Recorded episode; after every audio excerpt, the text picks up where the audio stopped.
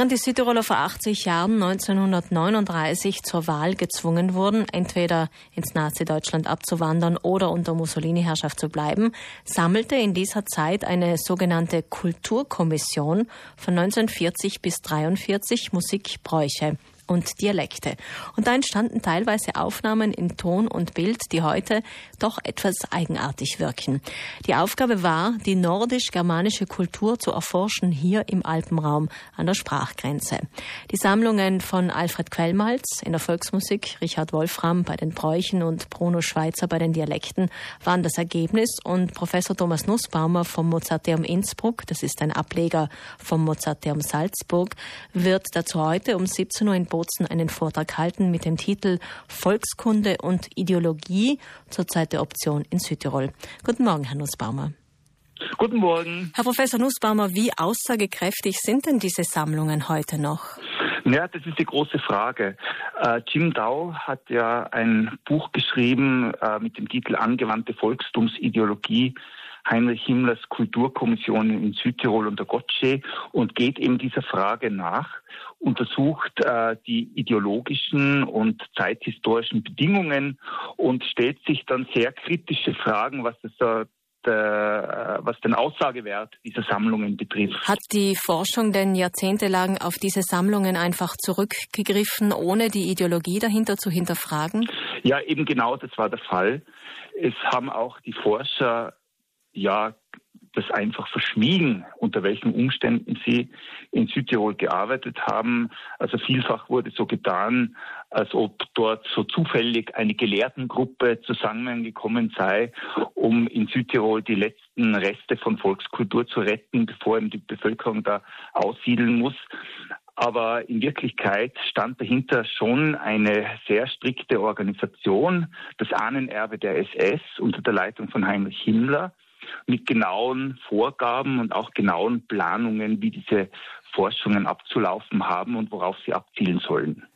Das heißt, das Ganze wurde unter einem gewissen Fokus gemacht. Kann man davon ausgehen, dass dann auch die Sammlungen oder die Bräuche oder das, was gesammelt wurde, immer in eine Richtung interpretiert wurde, beziehungsweise falsch interpretiert wurde? Eben das ist, äh, diese Frage ist gar nicht so einfach zu beantworten, weil ähm, die, die einzelnen Forscher ja sehr unterschiedlich vorgingen, beziehungsweise ihr Zugang auch unterschiedlich war.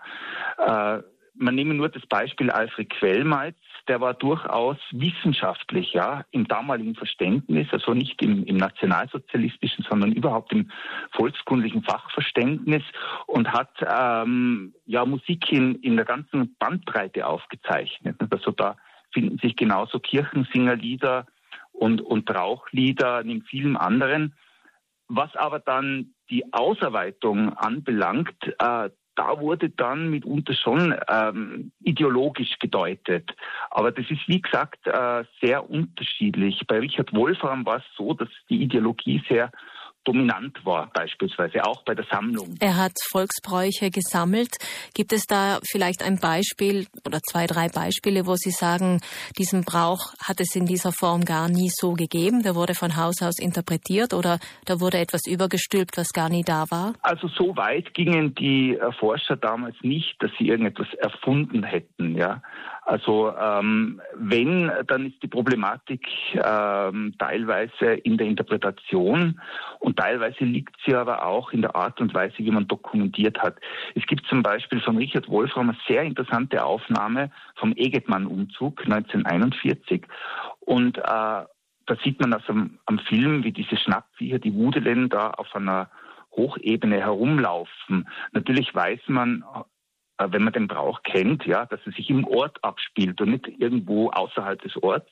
Aber trotzdem äh, wurde da versucht, also irgendwie so ein, ein Bild zu erzeugen, ja, diese merkwürdigen Masken in dieser Landschaft, ja, und alles geheimnisvoll und äh, germanisch, ja. Also ähm, so, solche Dinge gibt es natürlich auch.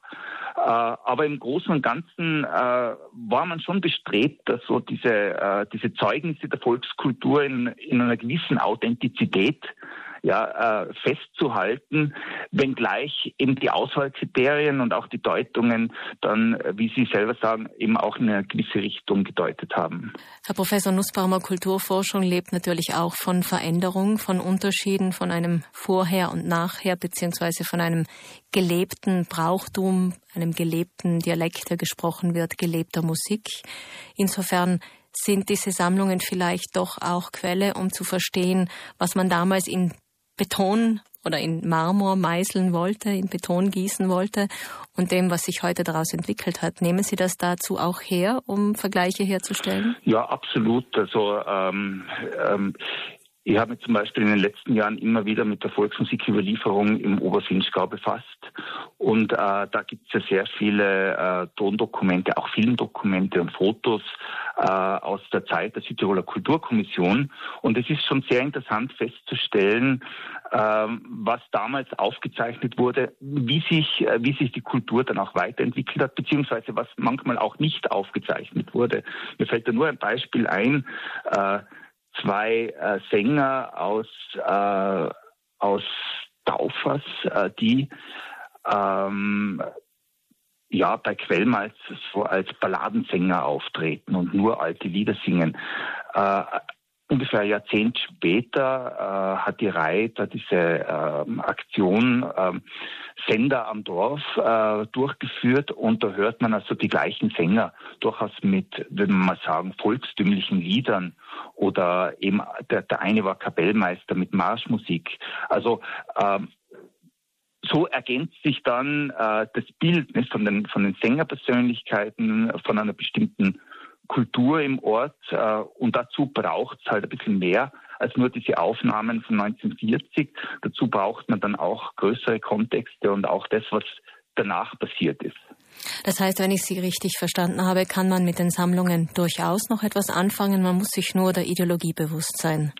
Ganz genau. Man muss diese Sammlungen, diese Dokumente als äh, zeitgebunden betrachten und auch äh, eben die Forschungspersönlichkeiten als zeitgebunden. Dann ist es möglich, äh, sich wirklich äh, produktiv äh, damit auseinanderzusetzen. Herzlichen Dank, Professor Thomas Nussbaumer vom Mozarteum Innsbruck. Heute um 17 Uhr beginnt der Vortrag zu diesem Thema im Sparkassensaal im Kulturhaus in der Schlernstraße 1 in Bozen. Dankeschön. Dankeschön, danke auch. Und zum Nachhören gibt es das Frühstücksgespräch natürlich auch in unserer Mediathek. Dort finden Sie noch viele weitere Interviews, Beiträge und spannende Sendungen zum Nachhören unter www.reissüdtirol.rei.it.